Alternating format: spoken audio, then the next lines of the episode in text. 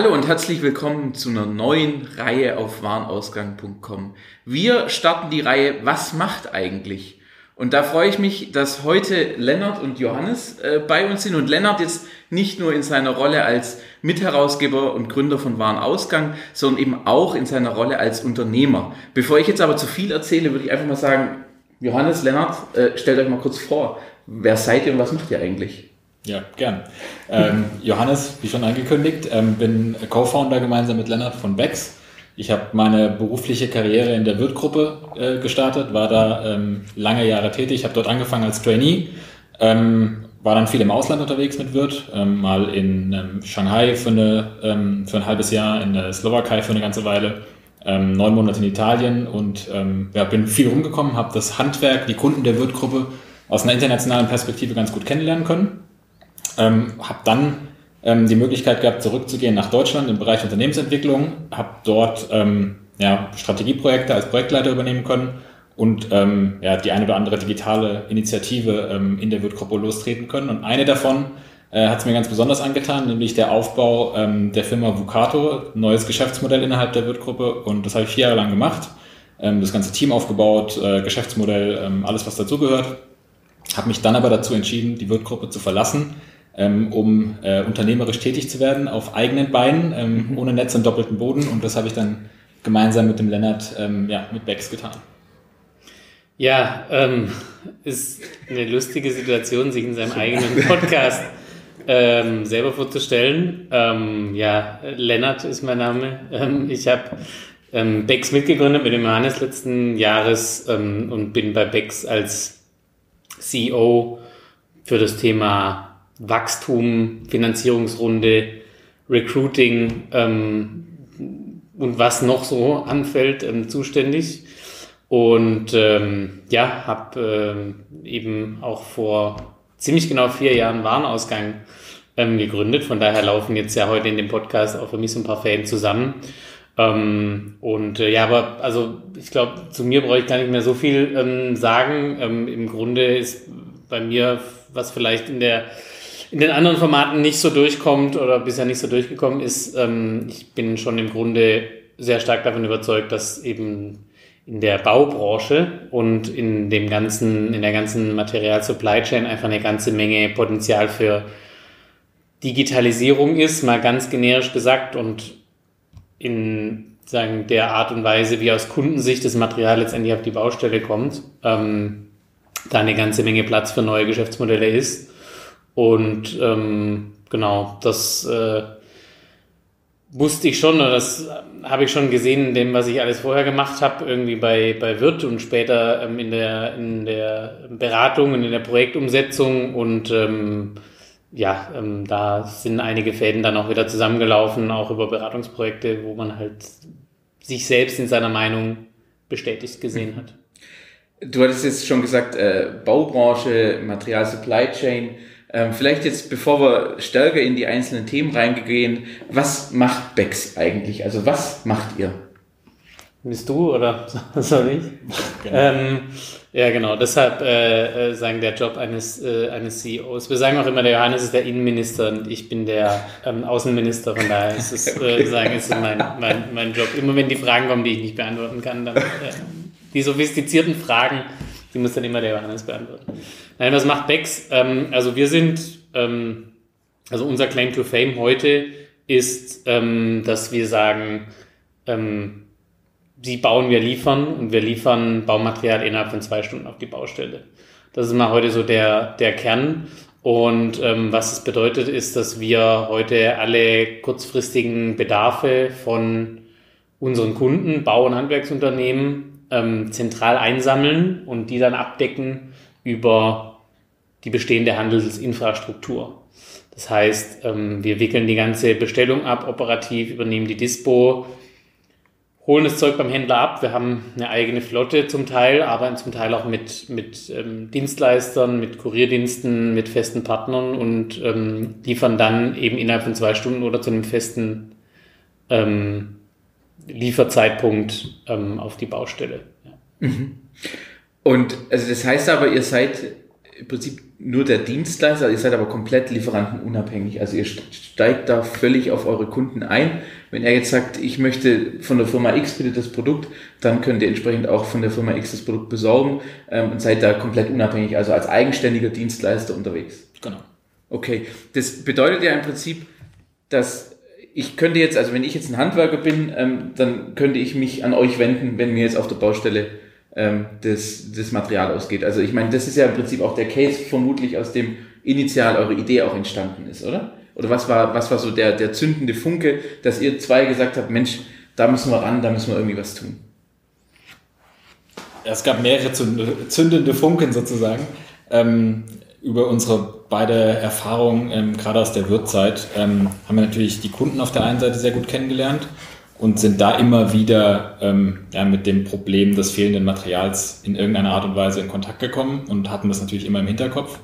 Ähm, und dann durch die Beratungszeit natürlich auch nochmal viele andere, ähm, ja, also Baustoffhandel zum Beispiel, andere Branchen, sozusagen nicht nur Befestigungstechnik gesehen und dort immer wieder auf das gleiche Thema gestoßen, dass die letzte Meile einfach noch nicht perfekt abgedeckt ist aus Kundensicht. Da gibt es zwar viele Angebote, gerade von Händlern, ähm, aber es ist aus Kundensicht einfach noch nicht der Convenience-Faktor da, den man sich vielleicht wünschen würde, dass man sagt, okay, mir fehlt was auf der Baustelle und ich habe zu vertretbaren Kosten innerhalb von zwei Stunden das Material, was ich brauche auf der Baustelle. Und das Thema ist immer wieder hochgeploppt und ähm, ja, dann gab es halt ein gemeinsames Projekt, ähm, was wir zusammen im Baustoffhandel gemacht haben in der Beratungszeit. Und ähm, dort sind wir ganz konkret eben dann sozusagen, sind die Fäden zusammengelaufen und dann sind wir da drauf gekommen. Ja. Und wenn ich jetzt ein Handwerker bin, wie wende ich mich an euch? Also wie nehme ich euren Service in Anspruch? Muss ich einen Online-Shop besuchen? Ist es eine Online-Eingabemaske oder wie konkret läuft es denn ab jetzt, wenn ich auf der Baustelle einen Akutbedarf auf einmal entwickle?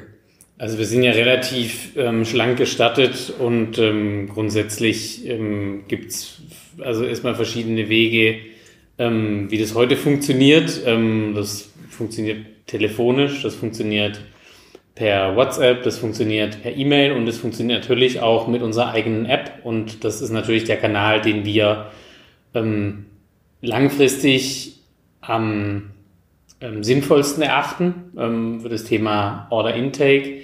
Ähm, wir sind aber grundsätzlich kanalagnostisch, also sagen dieses äh, ganze ähm, Multi-Channel-Thema ist äh, bei uns insofern abgedeckt, dass wir heute ja wissen, wenn wir uns ganz stark am Kunden orientieren und ähm, daran orientieren, dass wir auf der Baustelle ähm, unsere Nutzer haben, die dort Bestellungen abgeben oder im Auto oder natürlich auch im Büro, aber ähm, dass wir uns darauf, ähm, dass wir uns gut daran tun, uns auf den Kanal einzulassen, den die Nutzer selber nutzen wollen. Und wenn das halt ähm, heute auch erstmal ein Anruf ist, dann ist es so, oder eine WhatsApp-Sprachnachricht oder ein, ein, ein, Bild, das einem äh, geschickt wird, ähm, dann, ähm, dann ist es heute so. Ähm, man kann sich heute selber registrieren unter app.bexpress.io. Wir haben aktuell drei Ausliefergebiete. Ähm, in Stuttgart das ganze Rhein-Main-Gebiet und Rhein-Neckar, also, also. Heidelberg, Mannheim, Ludwigshafen, ähm, die, die Ecken. Und ähm, da habe ich einen relativ einfachen Registrierungsprozess und kann dann direkt quasi einen äh, Lieferanten anlegen. Ähm, den wähle ich aus einer Dropdown-Liste aus, hinterlege meine Kundennummer zu dem und dann ähm, bin ich ähm, innerhalb von wenigen Augenblicken ähm, in der Lage, auch verbindlich eine Bestellung abzugeben bei uns. Das heißt auch im Prinzip, dass äh, eure Kunden dann auch quasi ihre eigenen äh, Einkaufsbedingungen von den Zulieferern oder von ihren Dienstleistern verwenden können und dann von euch quasi nochmal separat die Dienstleistung des Lieferns in Rechnung gestellt bekommen im Endeffekt, oder? Genau. Also für, für den Kunden auf der Baustelle weiß er genau, er kauft zu, euren, zu seinen Konditionen beim Dienstleister ein, nur dass er halt jetzt nicht den äh, Azubi oder irgendwie äh, wen auch immer zur, zur nächsten Niederlassung schickt, sondern dass er im Prinzip von euch die Materialien auf der Baustelle dann nach zwei Stunden oder wenn er weiß, er braucht es morgen, will es aber nicht selber organisieren, dann kann er es immer auch terminieren für den nächsten Tag. Genau, also im Kern ähm, ist es tatsächlich so, die Faustregel immer dann, wenn jemand selbst zum Händler fährt, um irgendwas abzuholen ähm, und halt seine Zeit auf der Straße liegen lässt, dann kommen wir ins Spiel. Ist egal, ob das jetzt untertags passiert und man halt feststellt, äh, morgens um neun einem fehlen noch ähm, zehn Unterputzdosen, um den Job hier heute fertig zu machen, oder ob das ähm, äh, irgendwie nach Feierabend für in zwei Tagen ist. Und was wir schon halt sehr stark sehen, ist, ähm, dass diese Lücken halt heute entstehen und dass Kunden zum Händler fahren zur Abholung, ähm, auch weil sie das irgendwie toll finden, dort zu sein, aber die meisten, weil sie halt diese kurzfristigen Lücken nicht anders geschlossen bekommen wie durch eine eigene Fahrt. Und ähm, genau das nehmen wir, ähm, nehmen wir heute ab und äh, sind also wirklich auch, äh, sagen, auf der einen Seite, wie schon gesagt, kanalagnostisch, mhm. auf der anderen Seite wirklich auch komplett, ähm, ja, eigentlich abholpunktagnostisch. Wir holen ja auch nicht nur bei Händlern ab, sondern wir fahren auch Fälle, ähm, wo irgendeine Spezialmaschine am einen Ende der Stadt ist, aber am Nachmittag am anderen Ende der Stadt gebraucht wird. Also irgendwelche Kernbohrgeräte, die man nur einmal in der Firma hat, weil sie halt irgendwie ein paar tausend Euro in der Anschaffung kosten. Ähm, oder, oder, oder. Also sagen, heute lösen wir eigentlich ganz konkret den Fall ähm, Zeit und ähm, sagen Zeit als knappste Ressource auf der, auf der Baustelle. Ähm, und den lösen wir ganz pragmatisch und ähm, das ist, glaube ich, so das, was uns ähm, auch von dem einen oder anderen Startup in dem Bereich heute unterscheidet. Ähm, weil bei uns sitzt tatsächlich am Schluss jemand in dem Sprinter, der von uns beauftragt wird und ähm, hat nachher irgendwie ein paar Säcke KBM in der Hand oder ein paar Rigipsplatten oder ein paar Wirtschrauben und, ähm, und lädt die dann irgendwo ab. Und ähm, das ist so ähm, quasi eigentlich die, Solution as a Service und nicht irgendwie eine Software nur, wo man sagen dem Kunden aber eigentlich quasi eigentlich nur die die Möglichkeit gibt, sich selber besser zu administrieren. Ja. ja? Ähm, das ist sowas, wo wir nicht so richtig dran glauben. Was aber, was man auch noch dazu fügen kann, ist sozusagen, also wir übernehmen nicht nur den logistischen Part, also von A nach B fahren, ob das jetzt vom Händler auf die Baustelle, vom eigenen Lager auf die Baustelle oder von sonst wo von A nach B ist sozusagen, sondern eben auch die Bedarfsklärung. Mhm. Also wenn irgendwo was fehlt, dann kommt es eben heute oft vor, dass jemand zum Händler fährt und dann hat er das gar nicht. Ähm, und selbst wenn er anruft, dann muss er eben seine ganze Händlerliste durchgehen. Und das ist eben auch noch ein wichtiger Teil der Dienstleistung, dass der Kunde bei uns bestellt und wir ihm Alternativen vorschlagen. Sei es ein alternatives Produkt, ein alternativer Abholpunkt, einfach, dass er sich nicht um das Thema Bedarfsklärung in dem Sinne ähm, äh, kümmern muss. Und dann sozusagen schließen wir die logistische Dienstleistung an. Sprich, Kunde schickt dann uns seine Bestellung, wir klären den Bedarf, holen es ab und liefern es auf die Baustelle, er muss sich um nichts mehr kümmern. Und das ja. alles innerhalb von zwei Stunden. Das heißt, du hast es vorhin gesagt, Zeit als knappste Ressource. Das heißt ja im Endeffekt, dass ihr mit eurem Solution as a Service, wenn wir es so nennen, ähm, dass ihr im Prinzip ja auch äh, eine Effizienzsteigerung oder eine Produktivitätssteigerung von den Personen, die an der Baustelle aktiv sind, die quasi am Werk auch sind, die das tun, was sie am besten können, nämlich äh, eine Handwerksdienstleistung erbringen, dass sie sich da stärker darauf fokussieren können wenn man, wenn man jetzt mal so guckt auf, ich meine, im Augenblick, wenn man Digitalisierung, ähm, Prozesse betrachtet, ist ja oftmals das Thema Produktivitätssteigerung und etc. Wenn ihr da jetzt auf die Baubranche speziell guckt, wenn ihr das jetzt mit der gesamten Wirtschaft vergleicht, ist die Baubranche besser oder schlechter, wenn man an, an Produktivitätssteigerung denkt? Also die Baubranche ist ähm, erheblich schlechter. Ich glaube, seit, äh, seit da Zahlen gemessen werden, ähm, ist es irgendwie so, dass die Gesamtwirtschaft sich mit 1,3 Prozent pro Jahr in der Produktivität verbessert und die Bauwirtschaft mit 0,25. Ähm, also sagen, hinkt da deutlich ähm, hinterher und das, äh, also sieht man ja auch da, wo heute Fachkräftemangel gerufen wird, ähm, heißt es ja tatsächlich ganz oft, dass man einfach nur ähm, quasi mangelnde Produktivitätsverbesserungen aus 20 Jahren ähm, versucht ähm, zu kaschieren. Also nicht, dass ich das Problem jetzt kleinreden möchte, aber es ist schon, ähm, sagen, Produktivität auf der Baustelle und ähm, in allen vorgelagerten Prozessen, die darauf einzahlen, ähm, ist einfach einer der größten Erfolgsfaktoren. Das sieht man halt unheimlich an, an den Unternehmen, die das heute leben und die danach ähm, irgendwie stark handeln.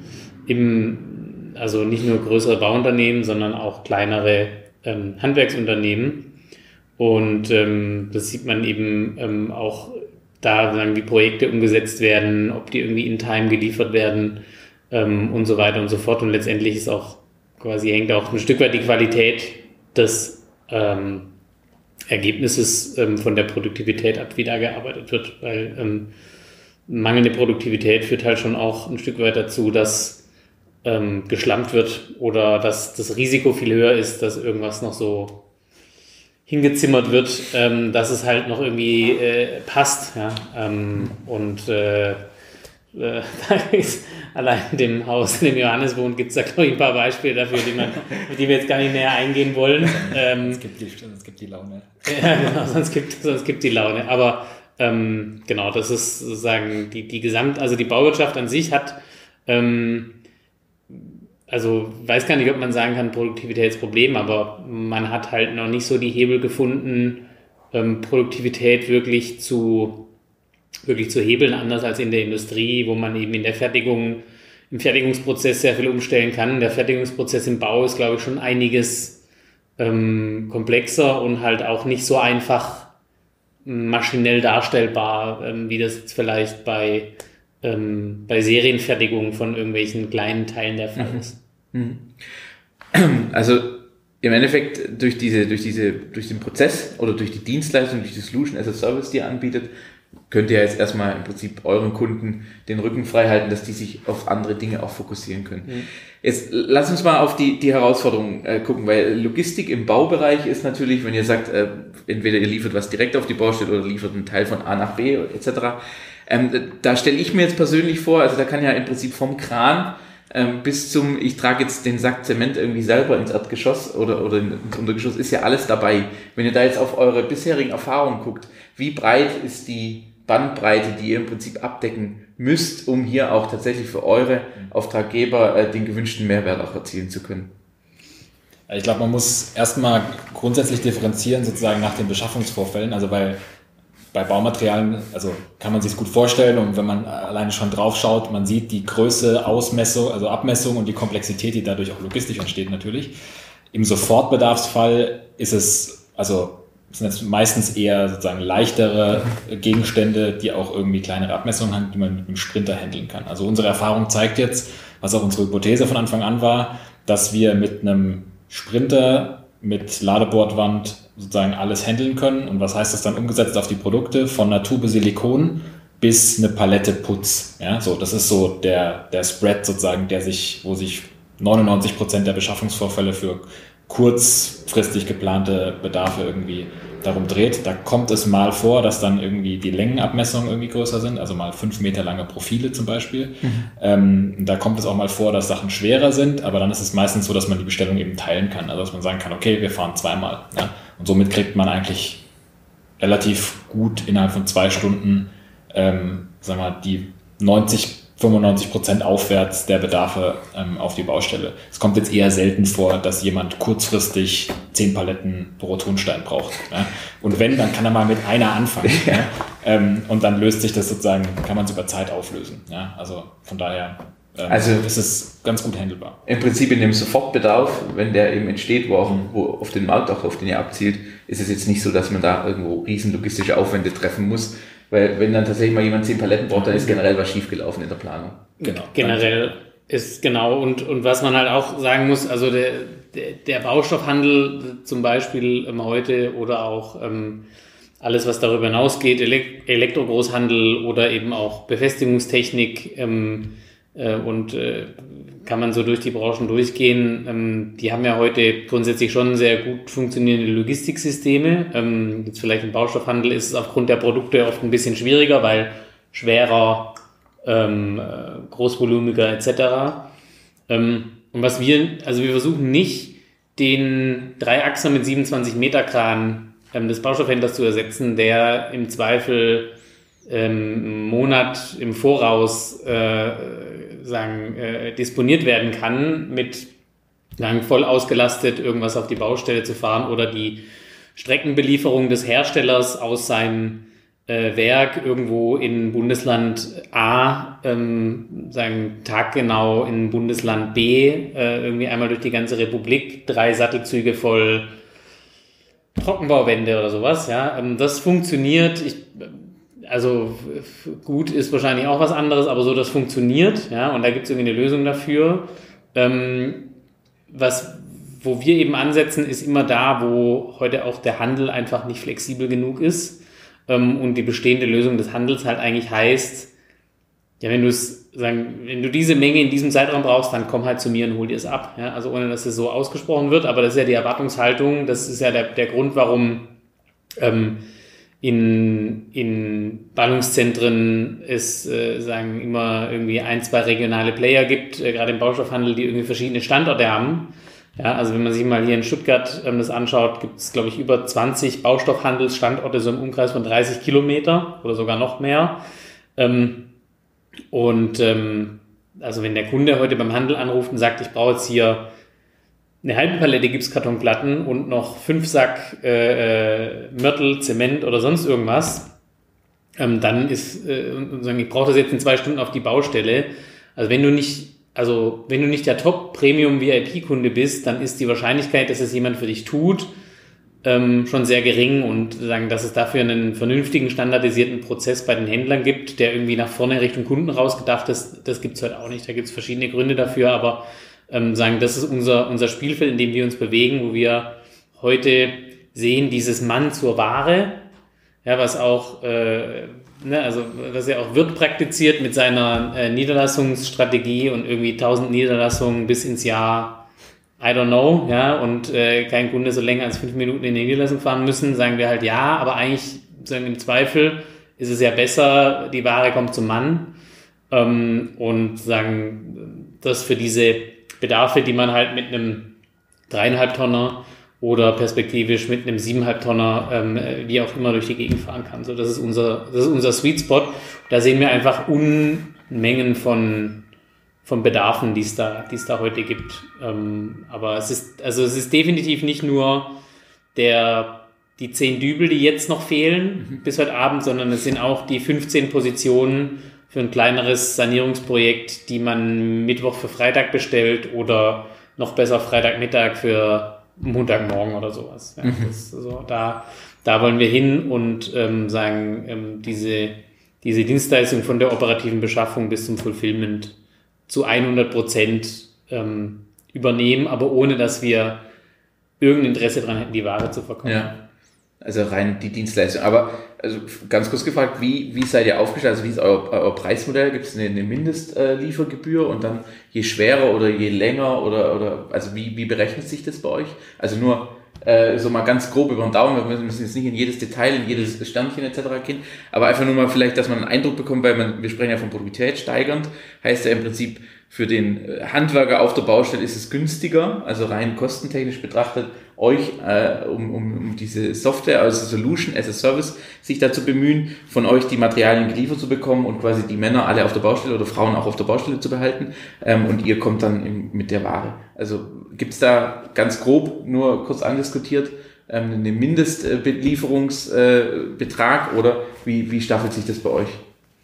Ist ganz einfach. Also es gibt einen Treiber für die Komplexität und das ist Gewicht.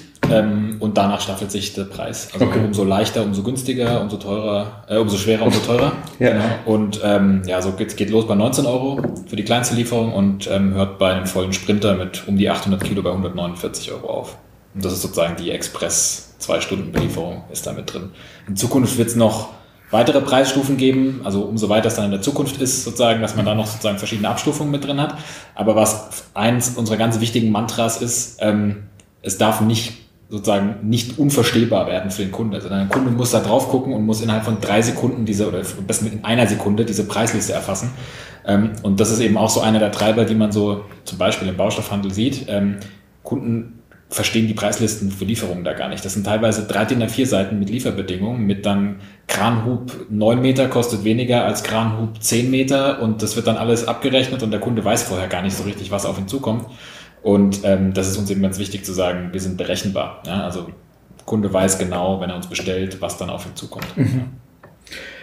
Wenn ihr jetzt in die Akquise geht, also wenn ihr eure jetzt noch nicht Kunden quasi die initialen ansprecht, ähm, dann verstehen die das wahrscheinlich relativ schnell äh, und können dann auch selber mal ein bisschen den Kopf rechnen und dann sieht man ja für 19 Euro äh, als, als günstigste Lieferung oder 149 Euro selbst für einen vollen Sprinter, ähm, da können deine Mann oder deine Frauen auf der Baustelle viel Arbeit verrichten ähm, und du kannst ganz entspannt auf das Material warten. Also habt ihr zu Beginn, ich meine, ihr seid ja jetzt schon eine Weile aktiv, ähm, seid äh, entsprechend gestartet, jetzt inzwischen in drei Regionen, das heißt, ihr seid auch sehr stark in der Expansion.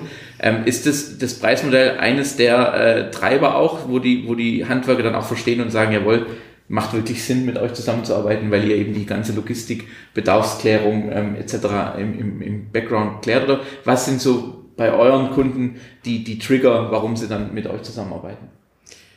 Also ich würde sagen, bei denen, die es äh, tatsächlich früh ähm, ähm, verstanden haben und sagen äh, adoptiert haben, ähm, also sagen eingedeutscht die Early Adopters, die haben, äh, glaube ich, schon genau, genau das im Sinn. Und ähm, da haben wir immer wieder in Gesprächen gemerkt, das sind schon Leute, die, die darüber nachdenken, was kostet mich eigentlich was und was kostet mich eigentlich Prozesse hier im Unternehmen.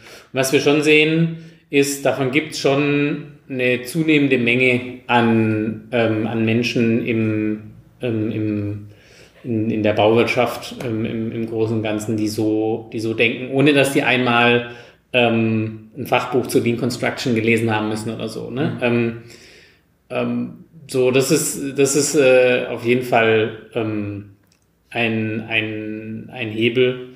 Und ähm, ich glaube, ein, also ein anderer Treiber ist tatsächlich, dass es einfach sagen, dass dieser Schmerz heute halt real auch spürbar ist. Ja, ähm, sagen diese, also äh, da denken jetzt weniger in Opportunity Costs, äh, wie tatsächlich zu sehen, ähm, was das eigentlich heute ähm, für einen Rattenschwanz hat, ähm, wenn man irgendwie in seinen Tag so eine Beschaffungsfahrt noch irgendwie reinlegen muss, sei es morgens oder, oder nachmittags oder tagsüber.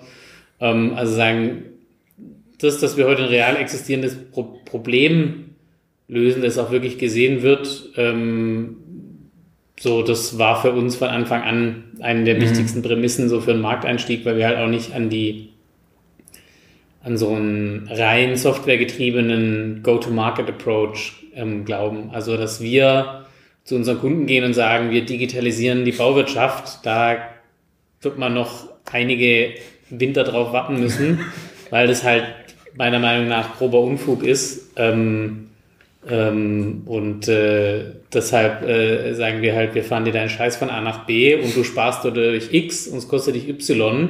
Und wenn dann X größer ist als äh, Y, dann, ja. Äh, dann ist die Rechnung relativ einfach. Ja, aber das ist eine gute Vorlage, die du gibst. Vielleicht einmal ganz kurz ein bisschen auf die Seite, weil wir natürlich auch ähm, im Prinzip ja viel gerade über Digitalisierung in der Bauwirtschaft lesen. Ne? Also ich meine, oder auch hören, äh, ein ganz großes Buzzword-Thema ist das Thema BIM, ähm, wo wir ja im Prinzip äh, jetzt zum Beispiel wird das Innovationszentrum in Künstelsau wird mit BIM äh, entsprechend geplant und durchgeführt, aber äh, europaweit sollen jetzt Ausschreibungen im, im, im, mit BIM erfolgen etc., aber im Prinzip ist die Industrie teilweise noch gar nicht so weit. Was ist da eure Meinung dazu, wenn ihr über sowas lest und ihr ja mit einem Startup in, in dem Bereich äh, wo es um Prozesse, um Effizienzen, um, um Produktivitäten geht, ja eigentlich tatsächlich digital erreichbar seid über eure App, aber ihr sagt, ihr könnt uns auch gerne anrufen, macht es einfach so, wie ihr es haben wollt. Wie ist da eure Meinung zu diesem ganzen Digitalisierung in der Bauwirtschaft, zu dem Thema? Also ein weites Feld. Ähm, und dieses, also gerade so der BIM-Ansatz, der wird kommen und der wird sich auch durchsetzen, aber das wird keine Revolution im Sinne von kurzfristiger Impact. Und wenn es irgendwo einen kurzfristigen Impact hat, dann eben nur bei einem spe äh, speziellen Bereich, zum Beispiel im Neubau. Sanierungsprojekte, energetisches Sanieren in Deutschland, was ein riesen Milliardenvolumen ist über die nächsten Jahrzehnte, das wird sich nicht an BIM-Technologie anlehnen, weil einfach der Bestand gar nicht in BIM geplant ist und der Aufwand, so ein Bestandsprojekt dann in BIM zu transferieren, um dann irgendwie eine Sanierung drauf zu machen, einfach nicht sozusagen kein Kosten-Nutzen-Verhältnis da ist. Von daher, es gibt eben Bestrebungen und es gibt gewisse Technolo äh, Technologien, die sozusagen die Digitalisierung im Bau nach vorne treiben werden, aber ganz viele Themen, also verhindern es sozusagen. Ja? Und da ist eben unser Sweet Spot sozusagen, warum wir auch glauben, dass unser Geschäftsmodell nach vorne raus ähm, noch eine Weile tragen wird. Das, also die ganzen Sanierungsprojekte, da, also da wird die Planung vielleicht besser durch Projektmanagement, aber da wird es jetzt nicht von heute auf morgen irgendeinen Trigger geben, der das Thema Material Supply Chain auf einfach löst, ja, sondern es wird vielleicht Nuancen besser, ja, aber da glauben wir eben eher dran, dass Services wie unsere sozusagen den Mehrwert bringen werden, die so bottom-up den Handwerker unterstützen, statt jetzt top-down irgendeine Technologie, die so runterregnet und dann alles sozusagen in Wohlgefallen auflöst. Ja. Also eher der langfristige Impact durch sowas. Also ich glaube, das Thema BIM ist tatsächlich was, was ähm, an mancher Stelle ähm, schon so ein bisschen overhyped ist, weil es so als genereller Problemlöser gesehen wird, auch für dieses Produktivitätsproblem. Ich meine, es setzt extrem früh an in der Wertschöpfungskette und man muss wirklich, wie der Johannes gesagt hat, mal sehen, du hast ja auch gesagt, welche Projekte werden sowas geplant. Das ist halt das Innovationszentrum von Wirten-Künzelsau, das irgendwie was 30 Millionen Euro kostet, so. Da macht das irgendwie Sinn und sozusagen auf der grünen Wiese. Ähm, und BIM ist ja eben dann nicht nur ähm, quasi die, die, die Planung von so einem Bau, sondern da geht es um das ganze Lifecycle-Management. Und ähm, das ist eben nur ein Teil des Marktes. Ähm, und wenn man eben sieht, ähm, äh, sagen, also äh, wie, wie das Thema heute gesehen wird oder generell sagen, ähm, Software als Allheilmittel im Baubereich ist so ein bisschen, wie man vielleicht mal gedacht hat, E-Commerce äh, ist irgendwie äh, heilbringend für den Handel. Ja, ist es nicht. So, es ist eher, ist eher das, äh, äh, eher das Gegenteil, ist eher so ein bisschen der, der schleichende Tod. Und ich glaube, BIM wird schon der schleichende Tod von dem sein, wie Bauprojekte heute gemacht werden, en gros. Ähm, und es gibt ja auch schon zum Beispiel für Sanierungsprojekte oder so Lösungen wie Magic Plan. Ähm, sagen, das äh, BIM für die Hosentasche habe ich mir mal sagen lassen, äh, von einem, der es wissen muss. Ähm, ähm, aber trotzdem, ähm, am, am Schluss muss halt, glaube ich, irgendwie Ware prozessiert werden und auf eine Baustelle kommen und ähm, dass irgendwie so ein BIM das ERP-System von so einem Bauprojekt ist, ähm, das mag schon sein, so wie SAP das ERP-System von großen Unternehmen ist und das auch, äh, die auch zum Teil an den Rand des Wahnsinns, Schrägstrich des, äh, des Ruins bringt. Deshalb darf man jetzt nicht erwarten, dass man mit so einer einer Lösung irgendwie alles erschlägt und, ähm, und das dann sagen, äh, die, die, den, den Bau digitalisiert. Ja? Also das ist, glaube ich, ist eher den, den, den, den anderen Weg rum. Man muss sich halt digitalisieren, um solche Sachen überhaupt mal sinnvoll nutzen zu können. Da sehe ich also einen Horizont von irgendwie von unter zehn Jahren mit einem signifikanten Impact von so einem Thema. Ich sehe den auch nicht, weil ich weiß nicht, wo der heute, wo der heute ähm, äh, strukturell herkommen soll. Mhm. Ja, in einer Branche, die ähm, seither, wie gesagt, irgendwie mit äh, einem Viertel von dem äh, oder noch weniger, einem Fünftel von dem in der Produktivität gewachsen ist wie der Rest der Wirtschaft, die setzt jetzt nicht äh, rechts an auf dem Standstreifen, drückt das Gas durch und schießt da mit 180 vorbei. Also ich sehe es nicht. Ja. Ähm. ja. Nee, ist eine ganz interessante Einschätzung, weil im Prinzip ja viel diskutiert wird und ähm, ihr mit äh, Bex ja ein Gegenentwurf eigentlich zu diesem ganzen Thema Digitalisierung seid. Weil ein anderes Thema, was, was ich auch gerne noch diskutieren will, ist, ähm, man spricht viel über die Digitalisierung äh, des Vertriebes in dem Bereich Baustoffhandel. Ne? Da gibt es ja viele Bestrebungen, viele versuchen da aktiv zu sein, aber so richtig ähm, das eine Portal oder die eine Plattform, die da im Prinzip sehr stark aktiv wird, haben wir auch noch nicht gesehen.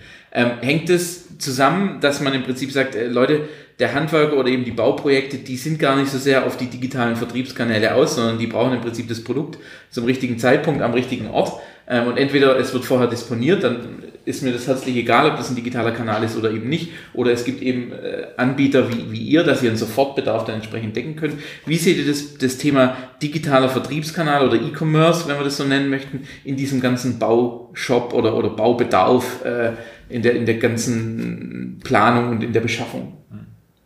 Also was da eine ganz wichtige Sache ist, also sozusagen auch eins unserer, unserer Mantras, äh, die oder uns ein, eine unserer Hypothesen, ähm, bisherige Digitalisierungsbestrebungen, gerade so im Baustoffbereich, die fußen darauf, dass irgendjemand einen Online-Shop oder äh, also selber baut oder an einem Marktplatz teilnimmt, was aber den Beschaffungsprozess, den bisherigen umdreht. Nämlich heute der Bedarfsträger auf der Baustelle, der ruft irgendwo an, ja, dann passiert der Beschaffungsprozess, also das Raussuchen des Produktes, die Dispo auf der Händlerseite.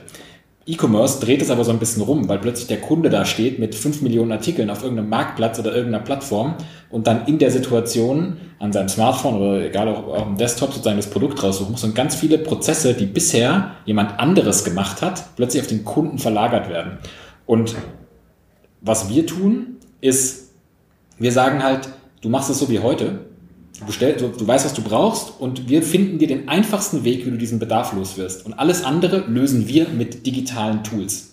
Und wir verlagern nicht sozusagen den Aufwand, seine Prozesse zu ändern und irgendwas Neues großartig zu lernen auf den Kunden, sondern wir lösen das. Ja? Und ich glaube, da ist der große Mehrwert für unsere Kunden drin, dass sie einfach sagen, also es ist einfacher wie heute und nicht nur digitaler. Ja? Mhm. Weil das Digitale zum Selbstzweck hat selten was gebracht, sondern halt wirklich, es muss für den Kunden am Ende einen Mehrwert bringen. Und den glauben wir eben eher so zu lösen, wie das viele andere Ansätze jetzt nicht nur im Baustoffbereich, sondern generell im E-Commerce, äh, also im B2B-E-Commerce äh, vielleicht bisher versuchen, nämlich so dieses, dieses Umdrehen des Aufwandes. Also Digitalisierung des Vertriebs heißt irgendwie Aufwand auf den Kunden zu verlagern, was manchmal vielleicht klappt, aber oft halt dann auch irgendwie nicht. Und das ist eben eine, also eine der Themen, die wir da drin sehen. Ja.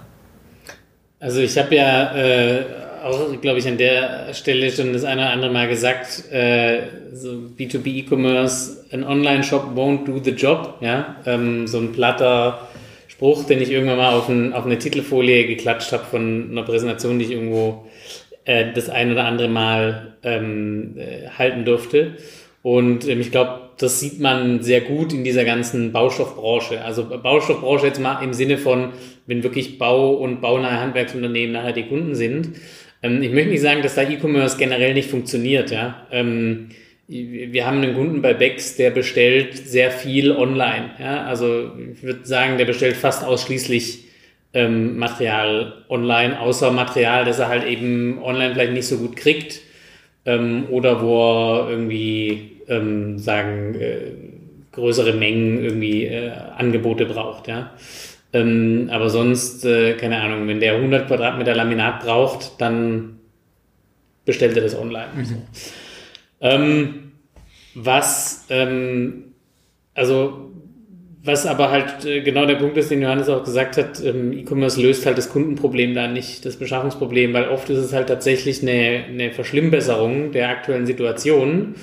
Ähm, nämlich, ich nehme mein Telefon in die Hand und rufe beim ähm, äh, ruft beim Außendienstler meines Vertrauens an und sagt ihm einfach, was ich brauche. Ja, das ist ja sagen, noch viel einfacher, als über die einfachste App der Welt ähm, irgendwie äh, mir aus einem 120.000 Produktkatalog irgendwie Produkte rauszusuchen mit der richtigen Abmessung, die in den Warenkorb zu legen. Ja, das, äh, ähm, das ist halt einfach eine ganz schöne Frickelei und es ist im Detail ein anderer Beschaffungsprozess wie bei About You online oder bei Zalando oder bei allen anderen, will ja keine Schleichwerbung machen. Ähm, aber irgendwie online halt äh, äh, Mode zu shoppen, während man auf dem Sofa liegt, Sonntagabends und schon drei Weizen im Kopf hat. Ja? Mhm. Also das ist, ist einfach was anderes.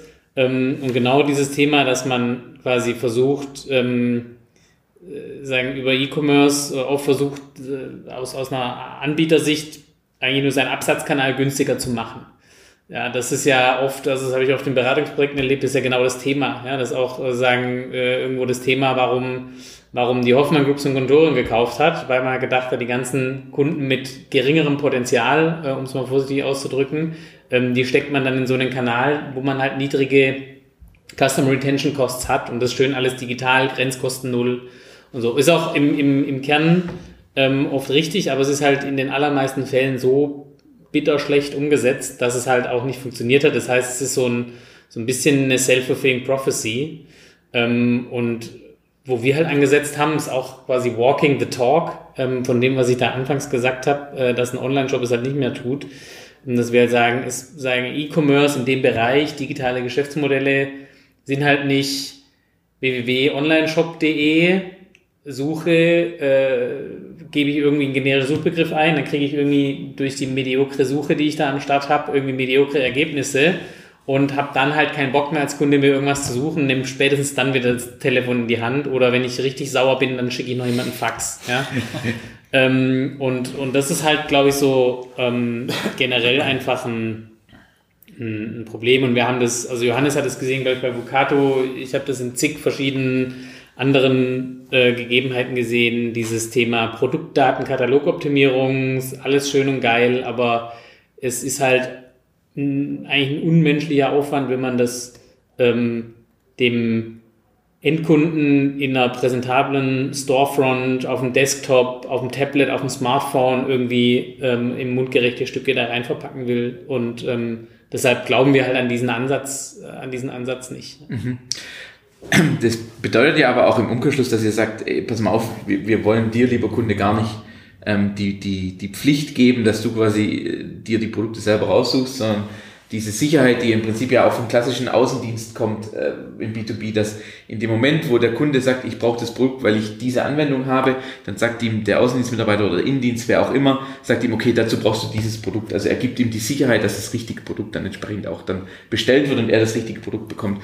Und das, wenn ich das jetzt äh, im Prinzip ja auch, das die These ja, die auch, auch, auch, auch ich sehe in, in den Projekten, die wir begleiten dürfen, dass der Punkt in dem Moment, wo du den Kaufen-Button klickst, dass dann der Kunde weiß, okay, das ist das richtige Produkt und ich weiß, ich kann damit weitermachen. Und da sagt ihr, das willst du gar nicht umkehren, dass der Kunde es selber machen muss, sondern er ruft bei euch an, ich sage, ich brauche das und ihr klärt den Bedarf, sagt, jawohl, das Produkt kannst du nehmen, da passt es optimal und dann ist der Prozess für ihn durch einen Anruf, eine WhatsApp oder die Nutzung von der App, wie auch immer, ist für ihn das Ding an der Stelle dann vorbei und ihr kümmert euch um alles weitere. Und es ist gar nicht so sehr, dass ihr das als digitaler Vertriebskanal betrachtet, sondern für euch ist es im Prinzip ein Service zur Produktivitätssteigerung auf Kundenseite, sodass er das machen kann, wozu er, was er gelernt hat was er am besten kann, ohne sich da auf andere Dinge zu konzentrieren, wenn man das im Prinzip so zusammenfassen will. Ähm, äh, das ist ja im Prinzip auch eine starke Aussage. Also im Prinzip gar nicht Digitalisierung der Digitalisierungswillen, sondern schauen wir, wo können wir digitale Tools einsetzen, um einen Mehrwert zu generieren, der den Kunde auch nutzen möchte. Wenn, wenn ihr jetzt auf, auf eure Geschichte mal, also Geschichte klingt jetzt vielleicht so, als ob ihr schon seit zehn Jahren da seid, aber wenn ihr jetzt auf eure Entwicklung guckt, ja, ähm, wo ihr gestartet seid, wo ihr heute seid, was, ist, was wollt ihr bis Ende des Jahres erreichen? Was ist, was ist bis Ende des Jahres euer Ziel? Das wurden wir, wurden wir schon mal gefragt, ne? in Kontext. Ja, also was ist bis Ende des Jahres ähm, unser Ziel? Also ähm, ich meine, wir sind äh, jetzt, äh, wenn man alles zusammenrechnet, ähm, grob irgendwie ein halbes Jahr am Start, ja, ein bisschen mehr. Ähm, haben, ähm, haben Kunden, äh, wachsen auch vorsichtig, akquirieren ähm, neue Kunden. Und ähm, was für uns aber viel wichtiger ist, als jetzt irgendwie geisteskrank zu wachsen, ist ähm, einfach weiter sauber unsere ähm, Hypothesen zu validieren. Wir sehen halt, wir, wir sehen die Stellschrauben unseres Geschäfts. Ähm, das ist zum einen eben ähm, tatsächlich äh, sagen, wie akquirieren wir Kunden und welcher Weg ist da der beste dann sagen, wie wickeln wir, wie wickeln wir Aufträge ab, ähm, weil das letztendlich ähm, entscheidend darüber ist, ob ein Kunde zurückkommt, ja, und sagen die Servicequalität. Und ähm, das sagen die dritte Säule, an der wir arbeiten, ist das Thema ähm, quasi unsere Tech Roadmap, die wir ja, äh, sagen, die wir haben und die wir uns so vorstellen mit, mit äh, quasi den, den Überschriften von den von den ähm, Features und sozusagen den Automatisierungsgraden, die wir dieses Jahr noch erreichen wollen, halt einfach umzusetzen. So und also quasi in den drei Bereichen ähm, unsere Playbooks mit Leben zu füllen, das muss halt das Ziel sein. Also ähm, sagen wir haben, wir, wir, sagen wir, wir kennen das Problem, wir wissen, wie wir es lösen können, wir wissen, welche weiteren Themen links und rechts des Weges noch entstehen, die wir ähm, sagen mittelfristig auch mitlösen können und ähm, für uns ist einfach äh, wichtig, sehr nah am, sagen, am Problem und am Kunden und äh, sagen, an, am Pain ähm, uns da zu entwickeln, immer mit dem Fokus, ähm, da den Menschen im Bau und im Handwerk das Leben ein bisschen leichter zu machen, indem wir sie halt mit dieser Randwertschöpfung in der Materialbeschaffung entlasten. Ja, und das eben so tangibel und so konkret wie möglich. Ähm, so. Und das ist das, was wir ähm, bis Jahresende und auch bis Ende nächsten Jahres äh, auf jeden Fall noch ähm, auf dem Schirm haben. Ähm, das ist natürlich insofern kontrovers, dass man ja als äh, Startup, ähm, also wenn man sich jetzt äh, andere Modelle anschaut, die halt innerhalb von, weiß ich nicht, zwölf Monaten äh, irgendwie geisteskrankes äh, Funding äh, irgendwie zusammenbekommen ähm, und äh, sagen aber vielleicht äh, ja, also ihre Kernhypothesen schon bewiesen haben, aber man sich ja zum Beispiel fragen muss, wie will man damit irgendwie Geld verdienen. Ähm, sagen, so sind wir halt, so sind wir nicht unterwegs. Ja? Also wir sehen, sagen, äh, wir sehen, dass wir das, dass, dass wir das, äh, dass wir das können und könnten, dass wir uns dahin entwickeln können. Ähm, wir glauben aber nicht, dass darin halt ein nachhaltiger Mehrwert entsteht. Also weder für uns noch für unsere Kunden, noch äh, für die Angebotsseite, noch für irgendjemand, der uns irgendwie Geld gibt, ähm, unser Startup weiterzuentwickeln. Und deshalb ähm, glauben wir halt sozusagen an, an den Go-to-Market-Approach, wo wir vielleicht noch ein bisschen länger und noch ein bisschen tiefer ausprobieren müssen, weil wir halt einfach tatsächlich auf der Baustelle ähm, und, äh, und vielleicht über etwas längere Zyklen ähm, ausprobieren, wenn wir jetzt irgendwie rein Softwareprodukt ähm, bauen würden. Mhm. Ich weiß nicht, oder? Also, ja, also habe ich uns jetzt im Kopf und Kragen geredet. Genau so unterschreiben. Also ich will jetzt nicht, nicht als konservativen Ansatz bezeichnen, aber also uns geht es halt darum, jetzt nicht irgendwie eine Roadmap, die wir, eine Wachstumsroadmap, die wir uns auferlegt haben, über sechs Monate einfach auf Gedeih und Verderb zu, zu erfüllen und irgendwie wild in irgendwelche Städte zu, ähm, zu multiplizieren, sondern zu sagen, wir wollen halt möglichst viel lernen, um dann mit dem, was wir da gelernt haben, sozusagen effizienter wachsen zu können. Ja, so. Was ist euer größtes Learning in den vergangenen Wochen und Monaten? Was ihr jetzt so sagt, das war der größte Aha-Effekt. Hm. Da gibt es ein paar, ich weiß nicht, hast du dein Favorite schon? Oder? Wenn ich da jetzt anfange, dann bin ich bis morgen früh nicht fertig. Also das Gibt es einen Top 1? Also für mich ist es schon ähm, das Thema, ähm, so mein, mein, mein Alltime, meine Alltime-Favorite-Anekdote der letzten zwölf Monate, oder das ist schon ein bisschen länger, wahrscheinlich die letzten 18 Monate, ist, dass wir mal bei einem ähm, Baustoffhändler waren ähm, in der Zentrale und äh, dort äh, mal erzählt haben, was wir so vorhaben. Ähm, also relativ oben angesiedelt. Und äh, da halt zurückkam, so, ja, irgendwie fein, haben wir aber alles schon ausprobiert, hat, ne, hat nicht äh, nichts gebracht, hat, macht keinen Sinn. Und äh, uns da so ein bisschen den Wind aus den Segeln genommen, habe durchaus irgendwie freundlich oder freundschaftlich, ja, also gar nicht jetzt böse gemeint. Ähm, und dass wir sagen, bei diesem Händler halt täglich jetzt mehrmals auf den Hof fahren. Ähm, das ist, äh, sagen, sowas, wo wir halt, ähm, wo für mich so ein Learning ist, ähm, so, es ist halt am Anfang schon die naive Vorstellung, auch von mir, obwohl ich es eigentlich vielleicht hätte besser wissen sollen, weil ich mich ja die letzten vier Jahre sehr kritisch auch gegenüber dem Handel und seiner Fähigkeit, Innovation voranzutreiben, geäußert habe im B2B aber die naive Vorstellung, irgendwo hinzugehen zu einem Händler und irgendwas vorzustellen als Startup und dann sagt er irgendwie, ja, das ist cool und äh, ihr seid cool und äh, lasst uns mal am besten hier irgendwie direkt einen Exklusivdeal machen, ja. Ähm, so, es ist halt wie Gary Vaynerchuk sagen würde, you're entitled to shit, ja. Und ähm, das war für mich so eines der größten Learnings. Ähm, also generell, das hat jetzt weniger mit der Branche zu tun, aber dass du halt wirklich ähm, äh, dranbleiben musst und dass du halt wirklich ähm, sagen, wenn einer sagt, äh, ja, das wird nicht funktionieren, dass man dann irgendwie sagt, okay, das also sage ich ja auch öfter, über verschiedene, habe ich ja heute, glaube ich, zweimal gesagt, über verschiedene Ansätze, an die ich nicht glaube. Ähm, aber wenn man halt am anderen Ende sitzt, muss man das halt ausprobieren. Und das ist so eine, so eine, so eine Erkenntnis ähm, und sozusagen so, eine, so ein Abfallprodukt. Und dann hat der Johannes genug Zeit gehabt, um nachzudenken, kann sein gleich sagen. Aber so ein Abfallprodukt daraus ist tatsächlich, wir werden immer gelobt, dass wir so eine große Industrieerfahrung haben. Jetzt in, gerade in diesem Bereich mit unserem Wirthintergrund und irgendwie Vucato und irgendwie dies und das und was wir alles gemacht haben. Ist total gut und es hilft uns auch total weiter. Ähm, aber glaube, wir sind, müssen uns halt auch bewusst sein, dass das ähm, auch hinderlich sein kann. Ja, diese, sagen, also Industry Expertise wird halt schnell zu Industry Bias, weil wir halt auch denken, ja, das wird nicht funktionieren. Mhm. Ja, ähm, also bei, bei, bei Baustoffhandel E-Commerce kann ich es mittlerweile ganz gut sagen, weil ich es halt lang genug gesehen habe und zu sehen, dass es nicht funktioniert, aber bei anderen Sachen müssen wir halt immer relativ ähm, vorsichtig sein und vielleicht auch mal gegen unsere Überzeugungen ankämpfen, um halt gewisse Sachen dann doch zu machen. So, das war auch so eine Erkenntnis, ähm, die ich hatte. Johannes. Ja, also äh, eins meiner größten Learnings nach jetzt nochmal zwei Minuten drüber nachdenken, war tatsächlich, ähm, und das zahlt auf das ein, was ich vorhin gesagt habe, ähm, die Kundenseite nicht, also sozusagen auf Gedeihen Verderb zu digitalisieren. Meine also Einstellung war vorher, man braucht, also wir, wir gründen jetzt was und dann müssen wir da rausgehen, wir brauchen das umwerfende digitale Produkt, was den Markt irgendwie revolutioniert, dann springen da alle drauf Das ist gar nicht so der Punkt, sondern es geht viel mehr darum, mit dieser digitalen Brille den Kunden zu verstehen und dann danach sozusagen seine Ableitungen davon zu treffen und eben seinen Service daran anzupassen und zu adaptieren. Also gar nicht so revolutionär reinzuspringen und dann den Kunde von irgendwas zu überzeugen, was jetzt so super neu ist und dann so Market Education zu betreiben, sondern viel mehr, um mal so einen einfachen Markteinstieg zu bekommen, nah am Kunde sowas zu entwickeln. Und ähm, das haben wir beide vorher immer gepredigt, ja, auch in der Beratungszeit.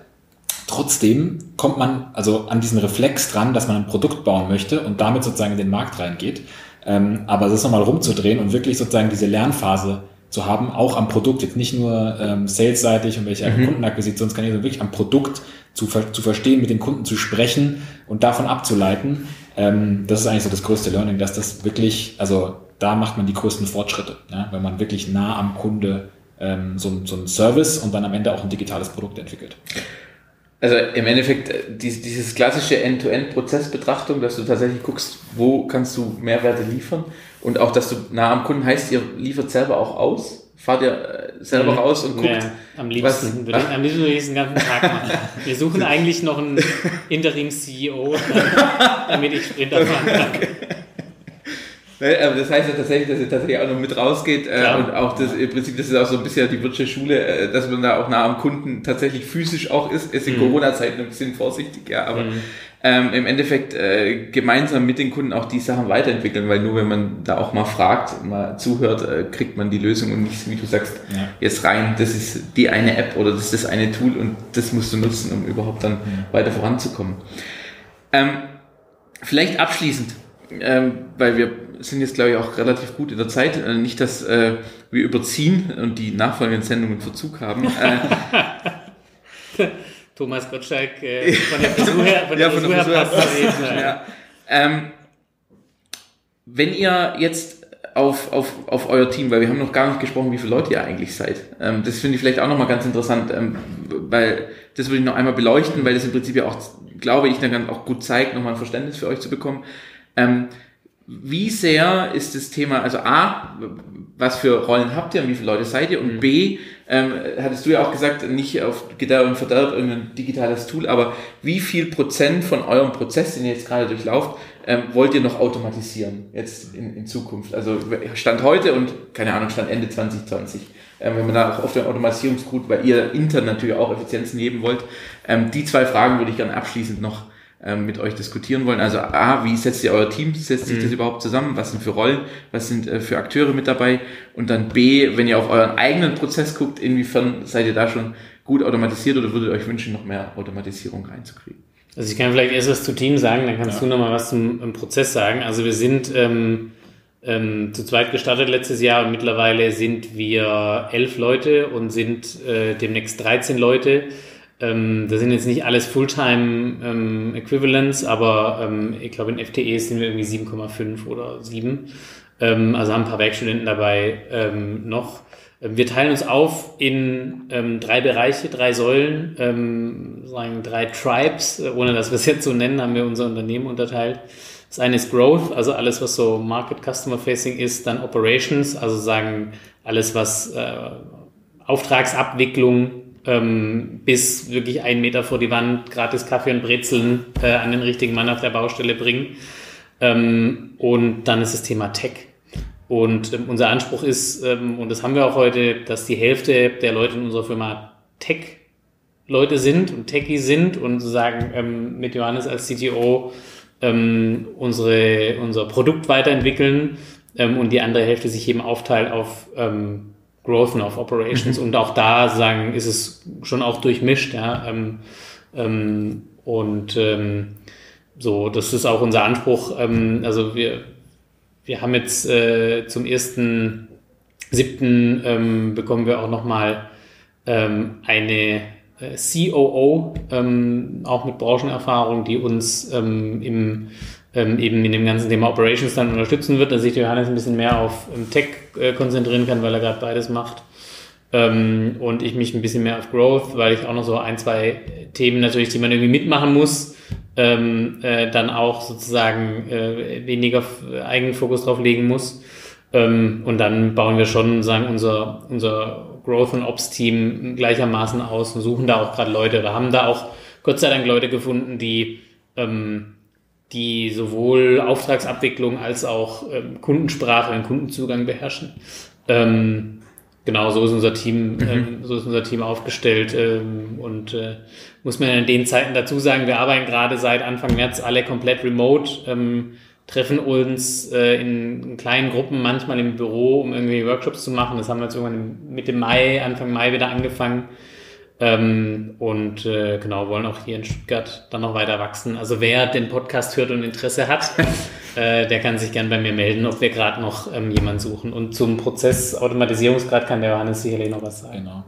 Also wir haben uns erstmal so generell von der Entwicklung sozusagen so aufgestellt, dass wir vom Kunden wegentwickeln. Also alles, was sozusagen per Werkstudent und Excel machbar ist, haben wir per Werkstudent und Excel gemacht und sozusagen das Customer Frontend. Ähm, Ob es jetzt WhatsApp ist als Customer Frontend oder unsere eigene App versucht, so gut es geht, eben zu automatisieren oder dem Kunde das Gefühl zu geben, dass ein automatisierter Prozess dahinter steht.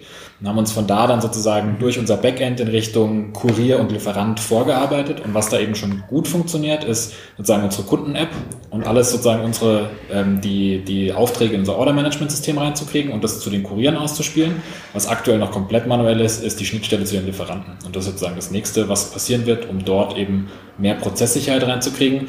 Da geht es aber gar nicht unbedingt um Automatisierung, sondern eher eben um Prozesssicherheit. Also dass es nicht dann eine, also irgendwelche Zahlendreher oder sowas vorkommen bei einer mündlichen Überlieferung ähm, von Bestellungen. Also wenn ich es jetzt in Prozentzahlen ausdrücken würde, äh, sozusagen digitaler Prozess gesamt auf alles heute 50 Prozent und bis Ende des Jahres irgendwas so aufwärts 80. Mhm. Ja. Und den Rest aber auch bewusst nicht, weil wir einfach besser sozusagen mit vielen Dingen auch noch manuell lernen können, um dann eben nachzusteuern äh, und jetzt nicht irgendwas in irgendeinen Prozess pressen und dann einfach zu weit weg davon sind. Ja? Ähm, also wir haben auch bei der, bei der Dispo am Anfang einfach äh, Trello benutzt, ja, um die Dispo zu machen und mal die ersten 50 Aufträge damit abgewickelt, mit Tickets einfach sozusagen als mhm. Einzellieferung. Hat wunderbar funktioniert und dann haben wir darauf unsere Kurier-App gebaut und die funktioniert seitdem fast unverändert, weil wir eben so viel davon gelernt haben. Hätten wir am Anfang diese App gebaut, ja, um dann irgendwie, dann hätten wir ständig iterativ diese App weiterentwickelt und so versuchen wir halt generell unsere Prozesse erstmal sozusagen auf dem Papier zu skizzieren, zu testen, so manuell wie möglich und dann sozusagen ähm, darauf aufzusetzen. Mhm. Von daher ist gar nicht so Teufel komm raus Automatisierung, um Effizienz zu kriegen, sondern lieber ein bisschen länger manuell lassen, viel lernen und dann später äh, umziehen sozusagen. Also im Prinzip auch hier erstmal gucken, verstehen, kapieren und dann im Prinzip automatisieren oder digitalisieren. Äh, durchaus habt ihr, also wenn du sagst, die Hälfte äh, schon im Tech-Bereich, also seid ihr ja schon auch sehr stark technologiegetrieben, ganz klar aber ihr lasst es den Kunden nicht spüren, indem ihr sagt, nur noch diese eine App, sondern sagt, bestell wie ihr wollt. Das ist eigentlich ein schönes Beispiel, wie man heutzutage vorangehen sollte, wenn man im Prinzip ja immer auf den Kunden auch abzieht und ihn nicht im Regen stehen lassen will. Und eigentlich äh, an der Stelle auch ein schönes Schlussresümee, äh, quasi äh, mit Herz, Hand und Verstand äh, digitalisieren, aber dem Kunden trotzdem noch dort abholen, wo er abgeholt werden möchte und nicht sagen, da vorne ist die Bushaltestelle, bitte hinlaufen, sondern sagen, wir nehmen, wir helfen dir, es sind deine Verstärkung und gucken, dass wir die, dir Zeit verschaffen und dir und deine Produktivität steigern.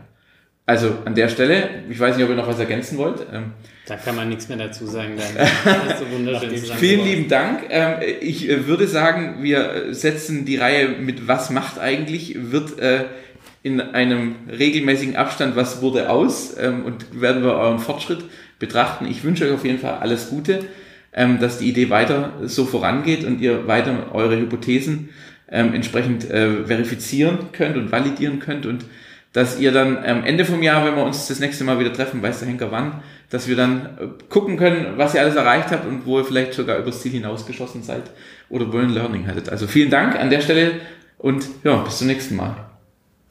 Dankeschön.